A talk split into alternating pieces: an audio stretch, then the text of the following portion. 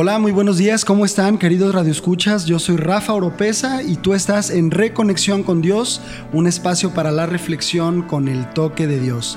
Como cada jueves, bueno, hoy 28 de junio, hoy estamos grabando totalmente en vivo desde las instalaciones de IBRAP, Iglesia Bíblica Ríos de Agua Viva.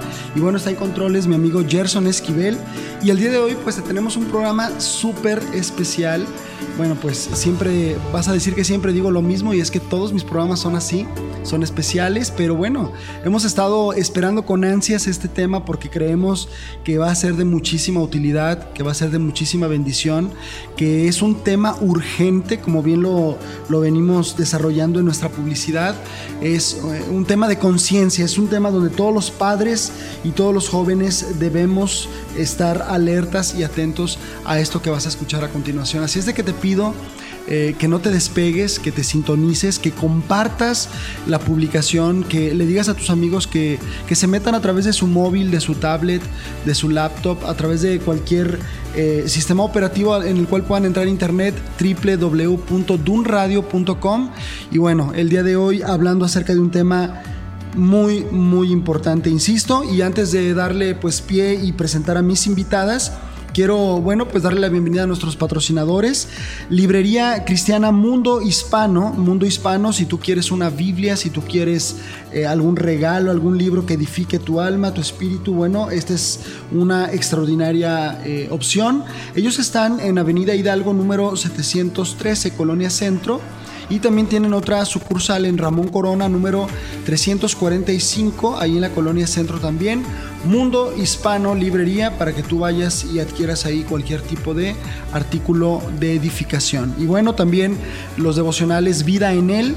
Devocionales Vida en Él, extraordinaria herramienta de estudio de la palabra de Dios, también editado desde la ciudad Juárez, allá en el norte voy a regalar y bueno, pónganse muy atentos. Hoy en vivo te voy a estar contestando totalmente en vivo, así es de que eh, te voy a regalar dos eh, DVDs del monólogo de Oscar Ríos. Eh, tenemos todavía aquí dos DVDs de sus monólogos de Pablo y, Saulo de Tarso. Así es de que bueno, ya entregamos los que habíamos prometido el programa pasado, un extraordinario material.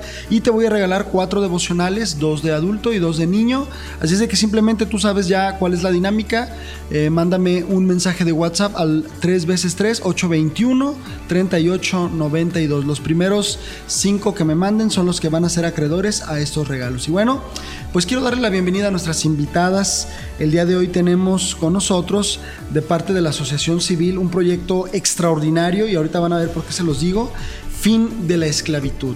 Están conmigo la psicóloga Diana Flores. Bienvenida Diana, ¿cómo estás? Hola Rafa, ¿qué tal? Es un gusto estar aquí con tu audiencia. Muchísimas gracias por la invitación. Gracias a ti, por fin se nos hizo ya, Así ¿verdad? Es. después de tantos intentos fallidos. Sí, y bueno, tam también está con nosotros la licenciada Ivette Huitrón. ¿Cómo estás, Ivette? Hola Rafa, muy bien. ¿Y tú? También bien, gracias. Qué bueno, qué gusto poder estar aquí.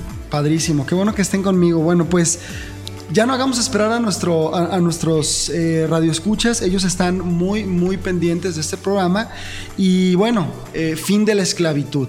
Eh, quiero entrar de lleno, pero hay que definir qué es fin de la esclavitud. ¿Por qué el nombre fin de la esclavitud? ¿Con qué tiene que ver el nombre fin de la esclavitud? Empezamos hace unos años con la idea de querer hacer algo en México, poder apoyar y empezamos a encontrar algunas historias bastante aterradoras y no sabíamos qué podíamos hacer. Nos dimos cuenta que estaba totalmente ligado con la esclavitud, que la esclavitud tristemente hay muy fuerte, pero no se ha terminado. Al contrario, hay más esclavos ahora que en cualquier época de la historia. Así que nos dimos cuenta que queríamos hacer algo para terminar con eso, poner nuestro granito de arena y poder iniciar con algo. Así que iniciamos con Fin de la Esclavitud aquí en México y ahí vamos poco a poco. Ahora les vamos a contar un poco lo que hacemos. Ok. Y Bet, cuando hablamos de esclavitud y cuando hablamos de historias aterradoras, ¿a qué nos estamos refiriendo? Creo que muchos han escuchado el tema que vamos a tocar es el tema de la trata de personas Okay. y la mayoría de la gente lo toca como trata de blancas. Ok. a la mayoría de las historias, y estoy segura que las has escuchado, es sobre trata de blancas. Allá en Tailandia, allá por Rumanía, seguramente que se roban a chicas, que las utilizan para prostitución, para trabajos forzados. Pero creo que nunca nos damos cuenta que está mucho más cerca de lo que nos imaginamos y que no solamente son mujeres ni niñas.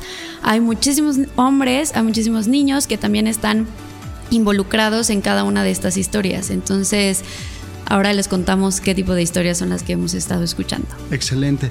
Entonces, Diana, definamos primeramente qué es la trata de personas. O sea, debe de haber una definición técnica, no sé cómo llamarle. Sí, claro que la hay. Mira, eh, la definición nace en el protocolo de Palermo, ¿verdad? La ONU convoca a los países que estaban inscritos en, la ONU para poder dar una definición y que todos se manejaran bajo esa misma definición.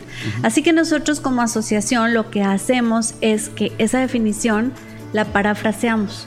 La traemos a un lenguaje que sea muy sencillo entender. Entonces, te la voy a definir. La trata de personas es la explotación y la esclavitud que realizan los seres humanos dañando a otros. ¿sí? Y esto lo hacen por medio del abuso, del engaño, del secuestro, del rapto, de la coacción o el sometimiento. ¿Y para qué lo hacen? Pues lo hacen para obtener beneficios. Entonces, hay palabras claves muy importantes en esta definición que tenemos que puntualizar, ¿verdad? El protocolo de Palermo contiene tres P's. La primera P es la prevención. la segunda P es la persecución del delito y la tercera P es la protección a la víctima. Excelente. Vamos a repetirlas. Sí, son tres P's. La prevención, la persecución, del, delito, y la protección a la víctima. De la víctima, ok. Ok, nosotros como asociación estamos enfocadas en la primer P, que es la parte de la prevención, de la concientización, ¿verdad? De eh, hablar del tema, de exponerles el tema para que la gente lo conozca. Claro. Porque desgraciadamente es un tema que no es conocido, es muy ignorado.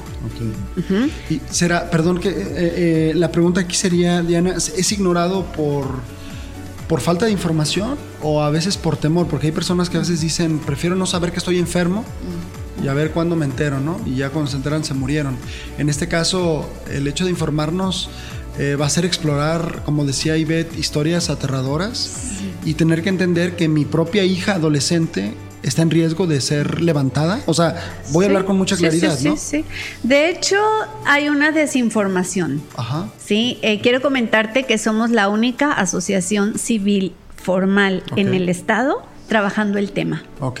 Hay muchas asociaciones cuidando a perritos, ancianos, a personas con cáncer, con diabetes, muchas, muchas asociaciones que hacen una labor increíble. Sí. Pero, el tema específico de prevención de trata de personas, somos la única asociación en el Estado. Y esa asociación civil, hay que, hay que decirlo. Es una asociación civil que estamos constituidos, tenemos cinco años trabajando y cuatro años constituidos legalmente ante todas las instancias de gobierno que son necesarias constituirse como asociación. Así que es un problema muy grave, es un problema muy grande, pero es un problema muy ignorado. De hecho, en nuestras charlas, en nuestras conferencias y talleres, generalmente hacemos unas encuestas de entrada y de salida. Y una de las preguntas en las encuestas de entrada es, ¿qué es la trata de personas? te sorprenderías de las respuestas. las respuestas, ajá. O sea, ustedes plantean la pregunta y la gente entonces responde cada barbaridad. Y qué padre, porque para eso estamos ahí, ¿no? o sea, estamos ahí precisamente para informarles, para hablarles y decirles qué es, se las desmenuzamos, les explicamos y también les decimos cómo pueden ellos cuidar a sus hijos o ellos mismos adolescentes cuidarse. Así es. Ivette, ¿tú eres licenciada en Derecho? ¿Eres abogada o cuál es tu carrera? No, eh, estudié Administración de Empresas Hoteleras y Turísticas y realmente me empecé a meter mucho en el tema por el tema del turismo sexual ah, infantil en México. Eh, empecé a La verdad, al principio fue la misma idea de, ah, Tailandia, Bangkok, sí, está bien difícil y está muy duro. Y después en alguna clase empecé a investigar aquí y específicamente en Puerto Vallarta. Entonces ahí fue cuando me impactó demasiado el tema. Me trabajaba en tema de hotelería y cuando trabajas a veces en esas áreas te das cuenta de muchas cosas que pasan que simplemente todo el mundo nos hacemos de la vista gorda y no está pasando nada y ahí fue cuando dije esto no está bien. Fíjate qué padre, te preguntaba sobre tu formación académica, porque bueno, sé, yo tengo el conocimiento de fin de la esclavitud, que, participan con ustedes varios profesionistas, abogados, administradores, psicólogos, diseñadores, o sea, hay un grupo y, jóvenes, ¿no? Jóvenes están participando en esto.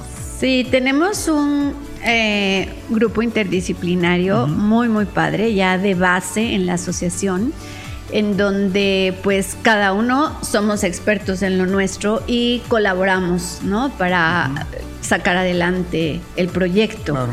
Eh, así que hay abogados, hay, ah, tenemos maestros en investigación, tenemos arquitectos, tenemos eh, el creativo es un diseñador increíble hay abogados, yo soy psicólogo y realmente quiero aclarar algo, Rafa, no es indispensable tener una profesión. para sumarse.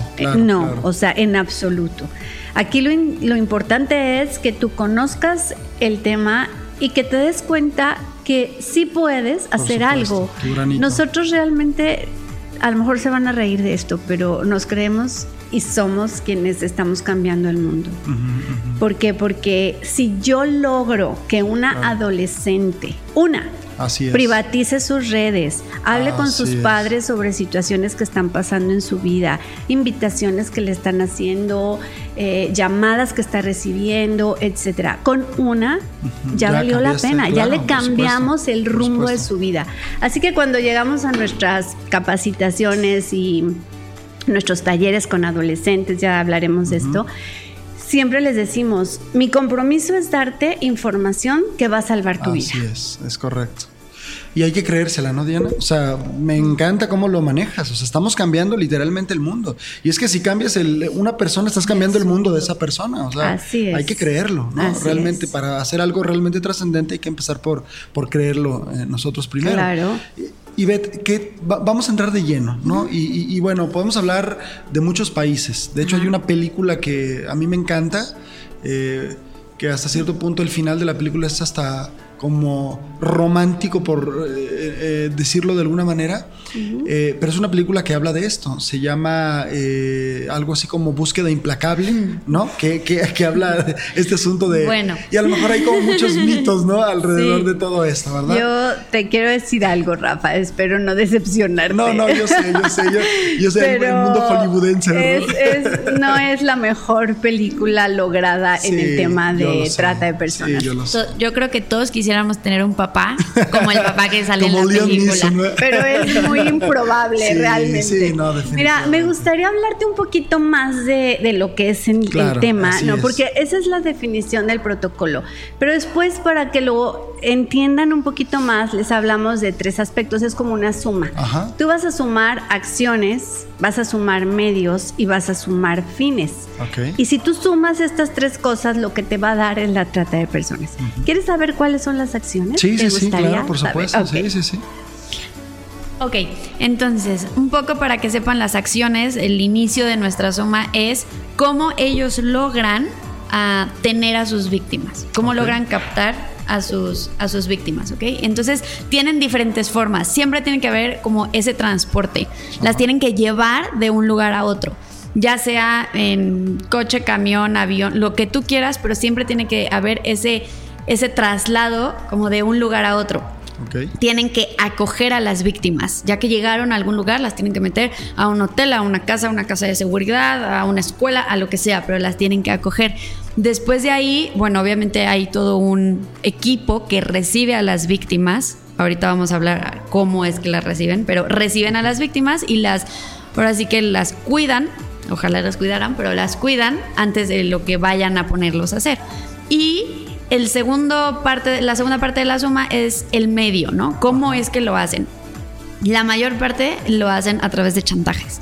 No, te dicen nunca la verdad. Entonces son con chantajes, con amenazas, ah, con engaños. Sobre todo hablando de engaños, hablamos de engaños laborales, engaños de proyectos de escuelas, ah, de intercambios de escolares internacionales. Otra forma de que lo hacen es con la fuerza. Obviamente utilizan muchísimo el hecho de que te agarran y a ver cómo te sueltas. El abuso de poder.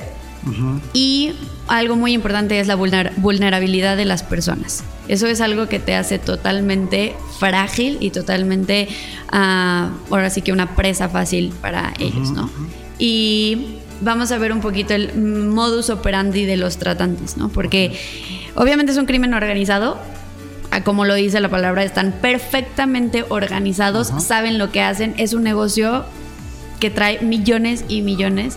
Entonces, saben lo que están haciendo y siempre van un paso adelante de lo que como nosotros pensamos que como dice la película y como el papá podía salvar, ellos van mucho más adelante de lo que ese papá pudo haber hecho, ellos lo tienen perfectamente como planeado, ¿no?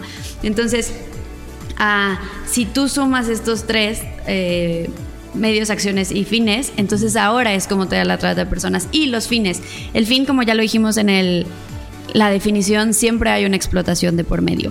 Y muchas veces pensamos en esa explotación solamente como cuando las ponen a prostituirse algunas chicas o cuando ves a alguien pidiendo en la calle, eso es mendicidad forzada, eso también es trata de personas muchas veces. Entonces, el fin, al final de todo termina en explotación, cuando termina la explotación, eso es trata de personas. Y ahorita creo que hablaremos un poco más, pero hay 11 formas diferentes de trata de personas. Normalmente se conoce una, dos máximo si alguien llega a conocer del tema, pero son muchísimas formas en las que ellos están explotando a las personas. Entonces, por ejemplo, cuando, eh, cuando se hablaba de trata de blancas, ¿era por cuestión de mujeres? O sea, específicamente mujeres. Eh, el término nace como trata de blancas porque mujeres de tez blanca ah, eran transportadas de Europa del Este del este, ¿no? A África, Asia.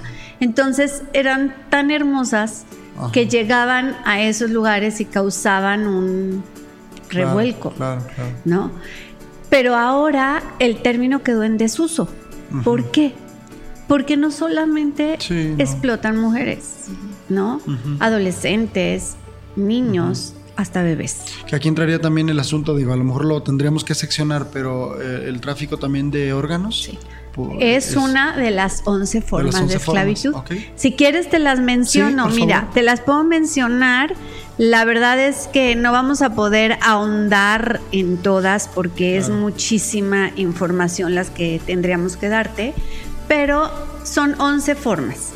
¿Sí? Ahí entra lo que es más conocido, que es la explotación sexual. Sí es cierto, es el porcentaje más alto, pero no es el único. ¿En qué porcentaje más o menos? Eh, explotación sexual está aproximadamente un 60 comparado con todas las 10 formas que restan, ¿no? Ahora, es muy importante decirte, la ONU las categoriza como 7 formas y la ley general las categoriza como 11, formas. ¿Por qué? Porque unas están contenidas en otras, ¿no? Por ejemplo, tenemos lo que es trabajos y servicios forzados, eh, mendicidad forzosa. Estoy segura que todos vemos a menores de edad en una esquina vendiendo chicles un niño de 5 y de 6 años no tiene que estar ahí. un niño de esa edad tiene que estar en la escuela, tiene que estar en su familia, tiene que estar en el partidito de fútbol, etcétera.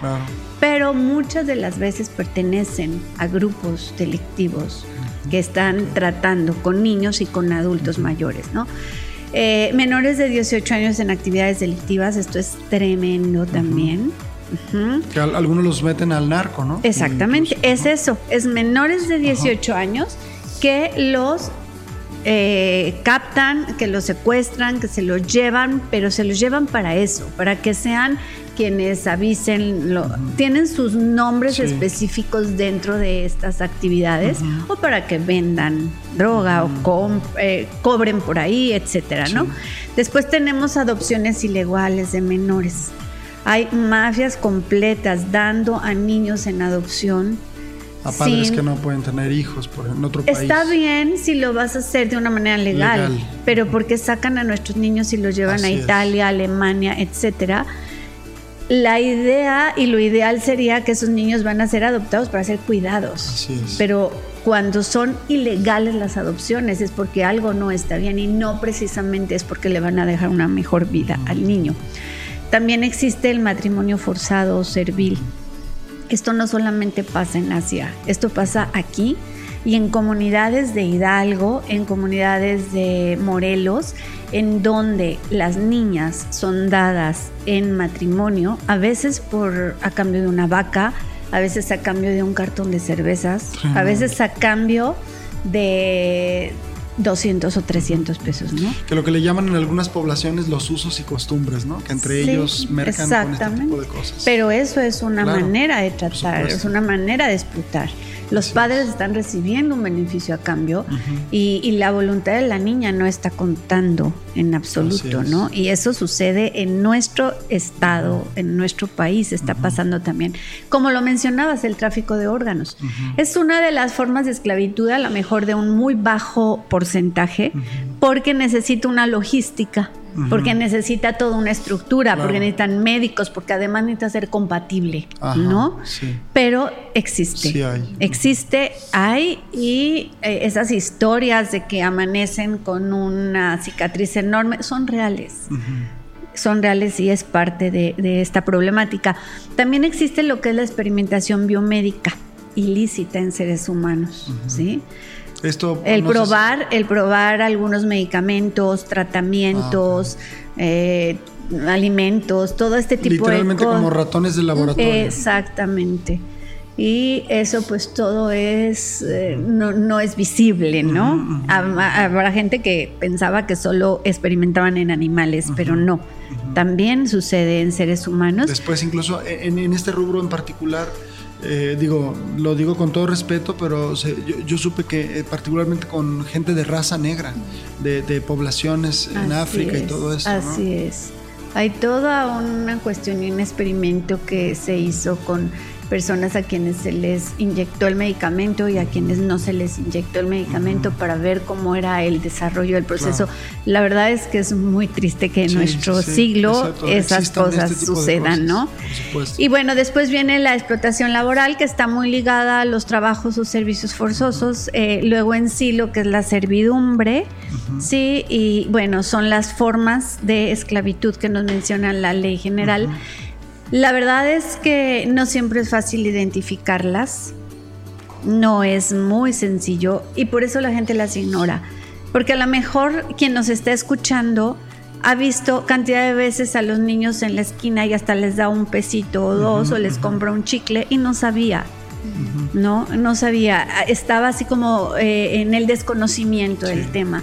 Pero bueno, a lo largo de todos estos años hemos aprendido muchísimo, ¿no sabes? Y, podemos darnos cuenta que en nuestro estado han cerrado algunas eh, fábricas, algunos campos agrícolas inclusive, porque estaban explotando laboralmente. Así que bueno, así como que a grandes rasgos, estas son las 11 formas y en pleno siglo, y con este avance tecnológico y todo lo que tenemos, pues existe. Es, así se llama la trata de personas, es la esclavitud moderna, o la esclavitud del siglo XXI. Así es. Centralizándolo y llevándolo a nuestro entorno, a nuestro círculo de influencia y de interés también, porque vivimos aquí. Hace ratito Ivette mencionabas Puerto Vallarta. Eh, se sabe que, por ejemplo, en Puerto Vallarta hay mucha explotación sexual infantil. ¿no? Eh, ¿Cómo está el asunto aquí en México? O sea, ¿cuál es la estadística? ¿Cuál es realmente la problemática? Mira, eh, México, si platicamos un poquito eh, más localmente, ah, tenemos en Guadalajara solamente. normalmente las ciudades tienen un foco rojo, le llamamos, que es un, un lugar estratégico de tratantes donde ya sea que están tratando o están captando a gente para explotación. Y tristemente en Jalisco tenemos tres puntos rojos. Eso es súper, súper alarmante para nuestro estado. Tenemos Chapala, tenemos Guadalajara, Metrópoli y tenemos Puerto Vallarta. Cuando hablas de Guadalajara, ¿hablas del municipio?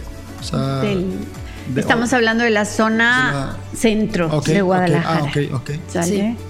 Entonces, eso, esto realmente es muy, muy, muy alarmante para México y para Guadalajara, porque es lo que platicábamos antes, ¿no? Pensamos que no, como que no pasa aquí o que puede pasar muy lejos, pero que no pasa aquí. Y no, y tristemente creo que los países pueden ser normalmente, puede ser un país de origen donde captan a las personas y se las llevan a otro lugar, ¿ok? Entonces son las personas de origen, de ahí se las están llevando. Puede ser un país de tránsito que solamente cruzan por ese país para llegar al lugar donde las van a explotar o donde van a hacer algo con ellos, ¿ok? Y puede, pasar, puede ser el país de destino, que es el que recibe a las víctimas para ser tratadas. Y México somos los tres. Somos un país de origen, porque tenemos comunidades muy vulnerables, entonces somos país donde retienen a las personas. Somos país de tránsito porque somos clave para llegar a Estados Unidos y Canadá. Y somos un país de destino porque también llegan muchas personas de, sobre todo Latinoamérica, que son explotadas en nuestro país. Entonces es muy alarmante saber que somos un país que tiene los tres. No solamente somos de origen, sino también somos de destino, de tránsito y de destino. Y algo muy alarmante para México también es que somos el, ocupamos el tercer lugar en América Latina en trata de personas. Entonces, el, tercer lugar. El tercer Así es. Y esto creo que va a ser mucho más fuerte.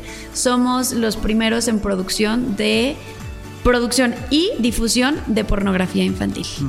Entonces creo que eso es lo que más nos debería de, romper y de doler, saber que nuestros niños están siendo utilizados para crear material pornográfico. Ahorita vamos a entrar al, punto donde hace ratito hablabas, Diana, de, cómo es que ellas son de alguna manera seducidas o alcanzadas a través de la red, ¿no? Y creo que ese es un tema medular. Pero ¿Qué tan.? Eh, hace ratito hablabas de los tres puntos. No sé si los podemos repetir. Uno de ellos es Chapala. Claro que el otro de ellos es Guadalajara. Y el otro de ellos. Puerto Vallarta. Puerto Vallarta. ok. Se sabe, por ejemplo, y, sin el afán de eh, hablar de nacionalidades, pero se sabe que, por ejemplo, en Chapala y en Puerto Vallarta hay mucha pederastía, ¿no? de, de, de, bueno, este. Gente que está con nosotros en, en en, bueno, de otro país, particularmente los Estados Unidos. Generalmente americanos pensionados les encanta Chapala y Ajijic para venir a pasar su retiro. Así es. Pero lamentablemente mm, no todos, porque claro, no podemos generalizar, pero no todos lo hacen por una buena intención. Así que desgraciadamente ellos a veces aportan a casas hogares, pero porque les dan ciertos beneficios de llevarse a los niños en fin de semana y todo esto, ¿no? Entonces es muy grave. Lo que sucede en nuestro estado es muy grave. De hecho, yo creo que aquí cabría eh, la. Sería importante mencionar.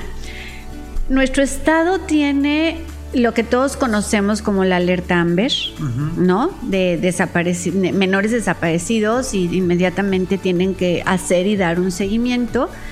Pero fíjate que nuestro estado ahorita está equiparado a las muertas de Juárez.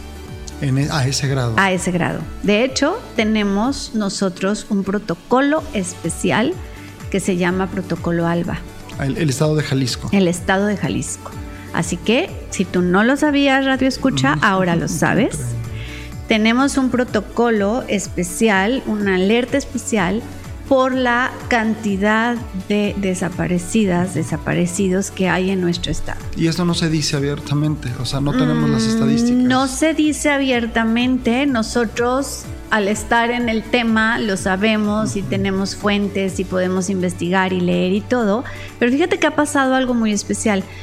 En nuestra página de internet www.findelesclavitud.org, métanse, porque ahí tenemos un blog que escribe una de nuestras investigadoras. Hay un tema especial que se llama el perfil de la víctima, ¿sí? Y te vas a sorprender saber que todas nuestras víctimas se parecen. Tienen un prototipo físico. ¿Sale? Algo está pasando. La demanda está solicitando ese perfil. Así que en nuestro estado existe esta alerta en donde cuando una familia tiene una chica desaparecida, inmediatamente tienen que empezar a buscarla no tienen que esperar, ah, no, porque es mayor de edad o porque es menor de edad o las 72 horas o las... No, no, no. Inmediatamente. Inmediatamente tienen que empezar la búsqueda. E, ese, ese, sí me gustaría como puntualizar aquí porque va a haber mamás que, que, están tomando nota.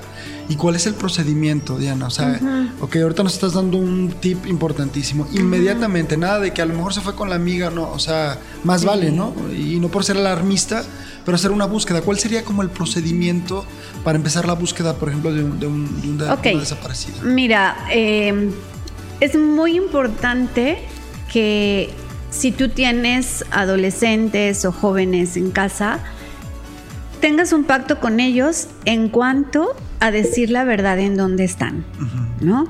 Hoy te pueden mandar ubicación, ubicación en tiempo real. Ok, si no te la quieren mandar a ti, que se la manden a su hermana o a su hermano. ¿Verdad? Porque bueno, hay adolescentes que en todo esto son muy recelosos y creen que los papás vamos a ir a espiarlos, cuando lo que queremos simplemente es saber en dónde te empiezo a buscar. Porque si tú me dices que vas a Plaza del Sol, pero la verdad te desviaste y mejor te fuiste a la Gran Plaza, pues hay una gran diferencia. Yo voy a perder tiempo. No te voy a buscar en la Gran Plaza, te voy a buscar en Plaza del Sol. Entonces, lo primero es eso, como que tener con, con papás, hijos, ese tipo de acuerdos, ese tipo de comunicación. Dos, la verdad es que los padres, lo ideal es que tuviéramos los eh, passwords, los contraseñas de sus redes sociales. Así es. Y hacer un pacto. Mira, hijo, este sobre donde tú me estás poniendo tus contraseñas de redes sociales, no lo voy a abrir. Te doy mi palabra. Únicamente si algo te llega a suceder, inmediatamente lo voy a abrir. Porque puede ser que vía redes sociales recibe una invitación, una propuesta, caile acá a la fiesta, va a haber un casting de porque queremos y estamos buscando modelos, etcétera.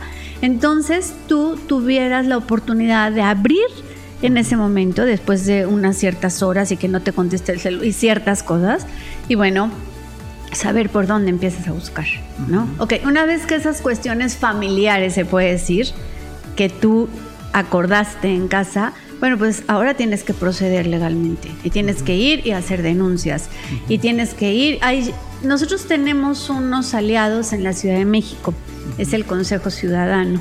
Ajá, sí.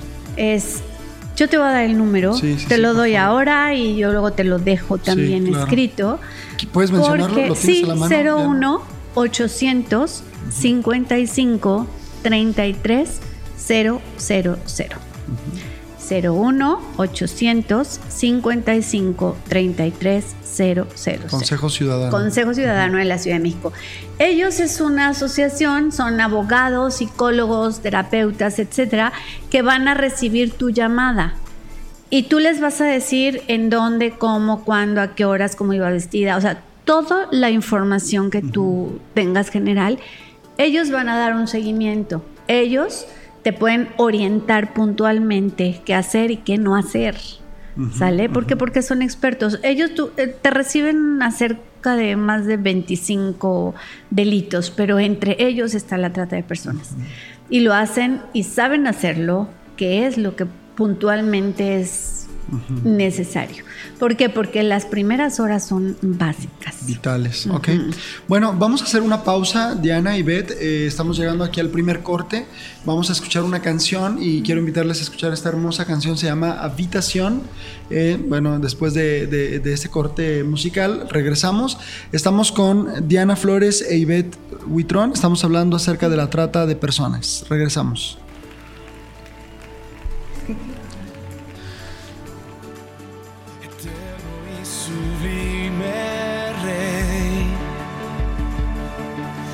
Cielo no te puede contener. Habitas en lo alto, Dios. La tierra es el estrado de tus pies. Eterno y sublime Rey. El cielo no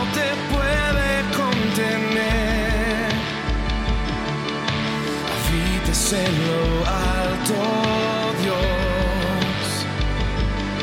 La tierra es el estrado de tus pies.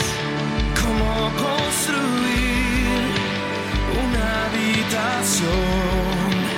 Un mejor lugar donde puedas descansar. ¿Y cómo construir una habitación? que sea un santuario para ti.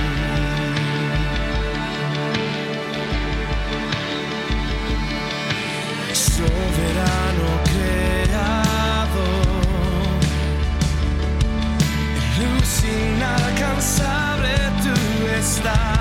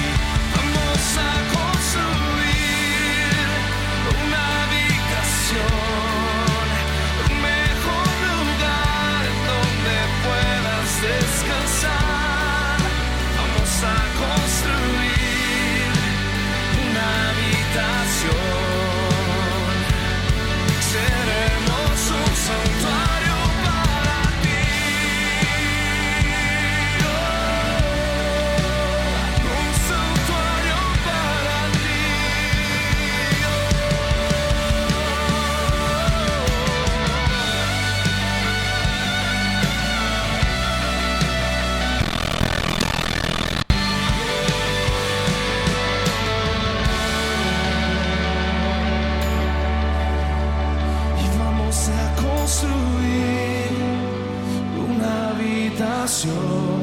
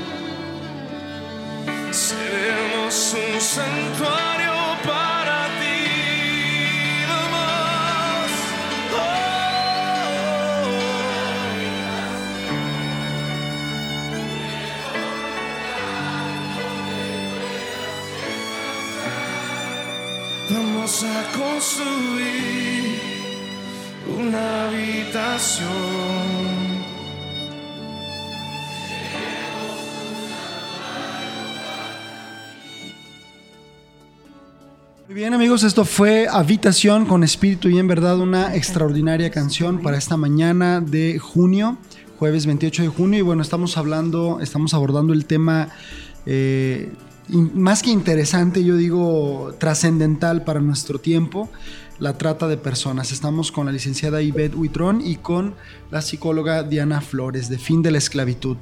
Eh, bueno, eh, quiero mandar algunos saludos antes de seguir con el tema. Eh, bueno, felicidades a Bertalicia, ganadora del DVD de Saulo de Tarso y Pablo. Saludos para Marcela Sánchez, Evelia Ortiz, Mónica, para Lorena Jaramillo. Saludos también a Julieta. Mandamos también un afectuoso saludo por ahí. También nos, nos se comunicó con nosotros Geno- Genoveva Covarrubias, Marisela, Lorena Figueroa, Norma Orozco, Yadi Villarruel, Carmen Moreno, a todos ustedes los que nos están sintonizando en este momento. Gracias por escucharnos. Diana, bueno, hablábamos antes de irnos al corte Híjole, pues de, de- de que las horas, eh, primeras horas son fundamentales. Ahora, vámonos a la, a la primer P, ¿no? Que nos ocupa, que es la, la- parte preventiva. Yo soy un padre de familia, yo tengo dos hijos y, una niña, ¿no? Y bueno, eh, siempre pensamos, eh, por ejemplo, supimos aquel caso ya hace algunos años de estos dos chicos que fueron vistos en Ciudadela y después desaparecieron. Y por eso ahorita que tú mencionabas todo este asunto de los pactos que los padres tenemos que hacer con los hijos, porque la información es trascendental para todo ese tipo de cosas. eh, ¿Qué tiene que estar viendo un padre o, o- cuáles son síntomas de que nuestro hijo puede estar en peligro de, de- de ser de alguna manera eh, capturado o, o privado de su libertad o cómo lo podemos hacer como más, más útil esta, esta prevención como padres? Mm, Mira, Rafa, parte de esto es lo que nosotros ofrecemos en escuelas para padres, ¿no? Porque como asociación es lo que hacemos, es ir a las escuelas, ir a las iglesias, a las empresas, a los campamentos, hablar tanto con los chicos y después hablar con los padres también. Sí. ¿no? Podemos ir y hablar desde preescolares y a los preescolares hablarles con títeres, con juegos y cantos y demás. Claro. Después primarias bajas, tenemos videos y juegos interactivos, secundaria, preparatoria y así en cada etapa, ¿verdad? De los chicos, poder hacerles ver la problemática desde su enfoque, ¿no? Les hablamos mucho acerca de las redes sociales. De hecho, tenemos todo un taller y conferencia para hablar de redes sociales, en donde te hablamos de la historia de las redes, cómo surgen, para qué surgen, los beneficios, porque tienen muchísimos beneficios las redes sociales. Pero después te hablamos de las desventajas y que si tú, papá, no estás actualizado, si tú nunca te metes a la computadora, si no tienes idea cómo funciona en el internet, cómo funciona el internet, ni cómo se manejan las redes sociales, estás en una desventaja, Desventaja. impresionante. La brecha generacional, padres análogos, ya hijos se digitales. hizo, haz de cuenta que casi casi una pared enorme y eso te está dividiendo, ¿no? La verdad, papás, necesitamos actualizar. Sí, sí, sí. Necesitamos ir a un tallercito de que nos enseñen a manejar el celular. Sí, sí, sí. Necesitamos ir a un tallercito que nos digan lo más elemental de la computadora, sentarnos un ratito en casa a estarle investigando y actualizarte para que te des cuenta del grave peligro que pueden correr los adolescentes en redes sociales. Yo no me explico qué hace un niño de 8 o 10 años con redes sociales. Ujú. Cuando la ley, la política y la norma de las redes sociales son 13. a partir de 13 para arriba. 13, así es. ¿Verdad? Pero encontramos niños de 8, de 9. Cada vez que vamos a las primarias y damos nuestros talleres y les decimos, hey chicos, ¿quién tiene Facebook? Y de Todos manos. alzan la mano, ¿no? Santo y ya va cambiando. ¿Quién tiene Instagram? Menos. ¿O quién tiene Snapchat. ah, eh, menos todavía, ¿no? Ajá. Y así es. Pero la verdad es que eso es importante, que te actualices, que conozcas, que preguntes. Seguramente tendrás una amiga que te pueda ayudar un poquito a picarle y a darte cuenta de lo que es, para qué sirve. Dos, no planees abrir tus redes sociales para fiscalizar a tus hijos. No lo hagas porque si no te van a bloquear. Así es. Y te bloquean y entonces ya, Ya no, no. vas a poder saber nada de lo que querías saber. Patrullando por el Exacto. Facebook. Y no es la idea, ¿no? Sí, no, no. O sea, la idea es que tú mismo interactúes. A mí me encanta. ¿Sabes que yo encontré amigas de la primaria Sí, y estoy sí. encantada de la vida de volverlas a ver ya después ahora con muchas canas y muchos kilos de más. Pero bueno, es muy importante que se actualicen, que mantengan una buena comunicación, ¿no? Que, que estén hablando sobre estos temas. Ahora, yo te voy a ser honesta. Cuando a nuestros hijos nosotros les hablamos de esta problemática, ay mamá, qué exagerada. Mira, mamá, yo creo que eso pasa en India o en Bangkok o yo creo que ay, no sé quién te dijo esas mentiras, choros y demás. Chicos, eso está pasando en nuestro país, en nuestro estado, en nuestros municipios. Ya te habló Ivette sobre los tres focos rojos que existen Sí, en cerca el de estado. nosotros, aquí, cerquita. claro. Y es más, hay municipios aquí dentro de nuestro, nuestro estado más vulnerables. Las mujeres son guapísimas. Sí, bueno, digo, dicho sea de paso, las mujeres en Guadalajara, Sí. conocido a nivel nacional, Así es. muy, muy bonitas. Así es, claro. entonces bueno, pues es informarte, Claro. ¿no? Es informar, ahora que estás y escuchando esto, pues informar, platícale a la comadre, a la vecina, a la amiga, cuéntale un poquito, llévanos, nos puedes llevar a tu escuela, nos puedes llevar a tu iglesia. Nosotros a lo largo de todos estos años tenemos personas muy capacitadas para darte una charla de prevención del abuso sexual, para darte una charla de redes sociales, para darte una charla de todo lo que es la trata de personas, cómo funciona, eh, meternos bien profundo.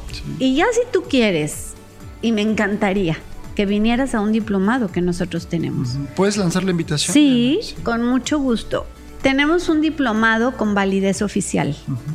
Consta de 12 módulos, los cuales los dan expertos en el tema. Vienen expertos de ONU, vienen expertos de Consejo Ciudadano, viene la exdiputada Rosy Orozco, que es un, un ícono en la lucha contra la trata de personas. Traemos de Barcelona a un chico eh, en todo el tema de pornografía, que ese es un tema aparte, que Sí, queremos sí, hablarlo así es, también en así esto. es. Pero él es un experto, él es una persona increíble que te va a enseñar de todo lo que no sabes acerca de los daños de la pornografía, de cómo salir de la pornografía. Es muy, muy interesante porque está ligada a la trata de personas. Excelente. Son 12 módulos. Eh, nosotros lo llevamos a cabo en las instalaciones del TEC de Ah, base aérea. Base aérea. Ajá, ajá. el TEC de Monterrey, base aérea. Es los sábados. Tiene un costo, sí. Tenemos que traer a los ponentes. sí, sí, claro, Tenemos que pagar vuelos Sí, y sí, tenemos que pagar hospedaje y demás. Sí. Entonces sí tiene un costo. Pero quiero decirte que en el estado no vas a encontrar otra opción igual. Y en el país la vas a encontrar, pero es en línea no es presencial. Así que eh, como que todo eso va sumando, Claro. ¿verdad? Y a lo mejor tú me dices, bueno, pero yo para qué me quiero... pa-?" Claro que es importante que te No, capacites. Claro que tú puedes venir y formar parte de estas personas que estamos en la asociación cambiando, como te dije, el mundo de, Así es. ¿no? de esto que está pasando. Tan solo pienso en Guadalajara somos más de 7 millones de habitantes. Así es. Yo no sé, digo, ustedes va- van creciendo, gracias a Dios, pero no tienen alcance para todas las escuelas y todos necesitan saber esto. Claro Entonces, que no tenemos mientras más gente se especialice en este tema Sí. es muchísimo mejor. Más importante, definitivo. A mí me gustaría, Diana y, y si podemos entrar en, en este tiempo que nos queda en esta parte de las redes sociales. No sé si podamos abordarla, porque digo, creo que es ahorita es el boom. Sí. Yo creo que ahorita es un, un- un tema, ¿no? Se habla mucho, por ejemplo, del sexting, ¿no? Cada vez más se habla de, de chicas que están mandando sus fotografías a sus compañeros, pero cómo esto puede abonar para precisamente que ellos sean enganchados y posteriormente pues eh, privados de su libertad, ¿no? Bueno, pues realmente sí, las redes sociales son un boom, tanto para lo bueno como para lo no tan bueno. Eh, se utilizan, es una de las principales formas de captación que tienen ahora los tratantes. Como ya lo mencionaron anteriormente, pues cualquier niño de cualquier edad te inventas la edad que tienes y así como nosotros o algún niño se lo inventa para abrirse su Facebook, pues así se inventan las cuentas, los tratantes, para poder captar a sus víctimas. Entonces, si simplemente te mandan una invitación de Facebook, tú te metes y aún siendo cuidadoso puedes meterte, ver sus fotos, ver sus amigos y todo eso puede ser falso y puede ser falso súper fácilmente. Entonces muchas veces el chico guapo con el que estás hablando no tiene nada que ver con la persona que está detrás de esa computadora mandándote las solicitudes, platicando contigo. Entonces, sí realmente es una forma de captación que más se utiliza ahora. Los tratantes tardan máximo 12 minutos en conseguir lo que quieren de una víctima a través de redes sociales. Si te pones a pensar, 12 minutos no es nada en lo que te mandan la invitación, la aceptan, se ponen a platicar contigo y empiezas a mandar fotos y empiezas como a hablar con ellos, ¿no? Entonces, no vamos a hablar ahorita de que ya todas las redes sociales son malas y que las cerremos, no, de hecho es una perfecta plataforma, lo estamos utilizando ahora para poder este comunicar un mensaje. Entonces, creo que no es necesario que hablemos como la parte buena de las redes sociales. Creo que todos los que están escuchando lo saben, lo utilizan en trabajo con amistades, con familia, con todo, ¿no? Eh, quiero hablar un poquito más de cómo eso puede afectarnos El riesgo, o como ajá, claro. el riesgo que, que podemos tener. Y realmente uno de los riesgos que más mm, corremos es que puedes ser totalmente vulnerable si no sabes cómo privatizar tus redes sociales. Creo que uno de los errores más grandes que cometemos y nosotros como asociación lo hemos dejado de hacer es la ubicación. Que creo que la ubicación es algo que a todos los que nos están escuchando está muy bien que lo utilicen, está muy bien, pero algo que nosotros siempre hacemos es que ponemos nuestra ubicación en el momento que ponemos un pie fuera de donde estamos. Entonces, de esa forma, si alguien te está buscando, alguien te está siguiendo, alguien, ya no estás en el momento en que llegan al lugar donde tú pusiste que, que estabas, ¿no? Entonces, una forma, perdón, fácil, por así decirlo, de, de no dar nuestra ubicación exacta, es simplemente hagan eso. Si lo quieren poner porque está muy padre, porque quieren que la gente se entere de dónde fueron, está bien, no está mal, simplemente hay que ser sabios de en qué momento estamos poniendo las cosas, ¿no? Y otras desventajas que tenemos de las redes sociales es, pues sí, se puede volver una adicción. Es muy fácil pasar demasiado tiempo en las redes sociales. Seguro que a todos nos pasa que está, sí, un ratito, 20 minutos, y cuando te das cuenta ya pasan dos horas y ya te pusiste a ver vídeos y ya te pusiste a platicar con quién sabe qué tanta gente y así, ¿no? Entonces, sí se puede volver una adicción. Tenemos que aprender a, a controlar eso, a saber hasta qué punto el uso es adecuado. Para los hackers es muy, muy fácil obtener información confidencial. Creemos que no, pero realmente son unos expertos. Entonces, toda la información que crees, todos sabemos que en cuanto subimos fotos a Facebook, a Instagram, a todo, se vuelven públicas. Ya no son solamente tuyas, ya son de todo el mundo. Las pueden tener. El Photoshop es perfecto para cambiarle la cara, el cuerpo, el todo.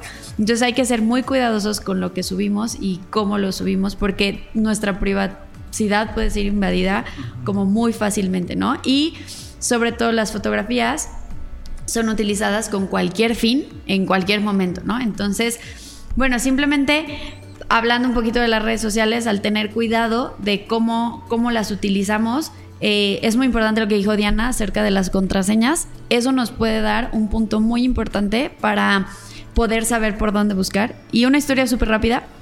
A mí me pasó con mi Facebook. Eh, yo vivía en España y un día en la madrugada eh, mi mamá me empezó a hablar y hablar y hablar que porque estaba pidiendo yo unas fotografías y yo estoy dormida, son las 3 de la mañana, no sé de qué me estás hablando. Pues se ve que una chica que yo tenía en mi Facebook, esa amiga, conocía a mi mamá, la vio en la iglesia y le dijo, oye, ¿por qué Ivette me está pidiendo fotos? Y me dijo, ¿cómo, ¿cómo, de que te está pidiendo fotos? ¿De qué? Pues se ve que alguien hackeó mi cuenta, la hackearon desde aquí, Los Altos, Jalisco. Después lo pudimos encontrar, le empezaron a pedir fotografías. Esas personas sabían lo que yo estudiaba y lo que yo estaba haciendo de proyectos en esos momentos. Y le dijeron que necesitaba unas fotos para un proyecto que yo necesitaba. Entonces le empezaron a pedir fotos, primero normal, con ropa. Eh, ella, no me acuerdo ahorita mismo si mandó la primera foto, así que, ah, pues sí, vete, está bien, yo te la mando, te ayudo. Después se ve que yo le empecé a pedir con menos ropa ahora quítate la blusa, ahora mejor sin bra, ahora sí te puedes quitar también la parte de abajo. Ella ya se sacó de onda y dijo, esto no es normal, no es normal que me esté pidiendo estas fotos. Fue en el momento en que habló con mi mamá, nos dimos cuenta que habían hackeado mi cuenta porque querían conseguir acomodar lugar a esta chica y no fue solo a través de mi Facebook, consiguieron como cuatro Facebooks diferentes que eran amigos de ella, todos para pedirle estas fotografías, ¿no? Entonces, bueno, gracias a Dios esta chica no cayó, pero pues es una en muchas que sí dicen, bueno, pues mira, se está pidiendo para algo, para un proyecto y lo mandan, ¿no? Entonces, obviamente, ella hizo capturas de pantalla, ella eh, con eso como que resguardó lo que le habían pedido. Cuando yo me metí a ver mi Facebook ya no había nada, ya habían cerrado todo, bloqueado todo, yo no me hubiera enterado para nada. Entonces solamente es para que aprendamos realmente a tener cuidado y a no creernos todo lo que nos dicen las redes sociales porque no es así y hay que simplemente ser súper cuidadosos con lo que compartimos, eh, con quién hablamos, que realmente tus amigos no necesitas tener 5 mil, porque no conoces a los 5 mil. Entonces mejor ten a los que realmente tienes un contacto y que si te los encontraras en la calle, sí te sentarías a tomar un café con ellos, ¿no? Ese es un buen consejo, ¿no? Porque luego en el afán de, ay, qué populares somos, ¿no? No Tenemos necesario. 5 mil contactos, quiero ser figura pública. Bueno, me he encontrado tantas cosas, argumentos de los chavos, de los mismos muchachos, ¿no? Sí, Diana. Fíjate que de ese tema específicamente en nuestros talleres con adolescentes les decimos, tener muchos contactos no te hace popular. Así es. En absoluto. No, no, no. Te hace vulnerable. Así es. Ah, qué buena frase. Te sí, hace sí. vulnerable, te hace que corras riesgo, que sea un peligro. ¿Por qué? Porque te pueden localizar de se toman fotos con los uniformes, afuera de su casa, o sea, se exponen de una manera impresionante. Y algo que te dijo Ivette es que hoy por hoy las redes sociales es la principal forma de captura de los tratantes. Dato importante. Dato importante, papás.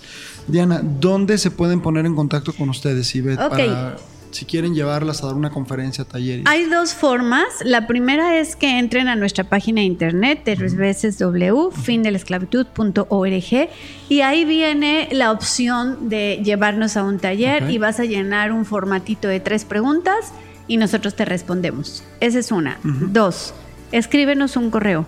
Escríbenos a contacto arroba findelesclavitud.org y dinos, escuchamos el programa con Rafa y estamos interesados en esto. Excelente. Nosotros nos ponemos inmediatamente en contacto con ustedes y ya les decimos los lineamientos que tenemos que hacer, pero ¿qué creen? Nos encantaría ir a sus escuelas de verano Excelente. a sus cursos de verano que tienen durante sí, sí. todos estos meses, a tu iglesia, con tus niños, con tus adolescentes, con tus padres y poderles hablar. Y la verdad es que en los talleres llevamos videos, llevamos juegos, no se van a arrepentir de llevarnos y de de alguna manera como vacunar. ¿no? Es, A sus, a sus es. chicos, poderles decir, ojo, porque esto está pasando en nuestro estado, en tu colonia y tienes que tener cuidado. Así es. Dicho sea de paso, aprovecho, van a estar en Campamento La Roca en el verano, en Sí. campamentos de adolescentes y jóvenes. Sí. Así es de que si me escuchas, si tienes un hijo adolescente y, y- o, o joven, 16 años en adelante, ahí van a estar mis amigos y Sí, amigas de Fin de la gracias. Esclavitud. Pues Ivette, eh, Diana, muchísimas gracias. Vamos a continuar el próximo jueves con la segunda parte, ya un enfoque diferente, pero tratando el mismo tema. Muchísimas gracias por Gracias haber por venido. escucharnos. Pues muchas gracias. Gracias, Gracias. a tu audiencia. Queridos radioescuchas, esto fue Reconexión con Dios, un espacio para la reflexión con el toque de Dios. Y los dejo con la canción Made a Live de Citizens.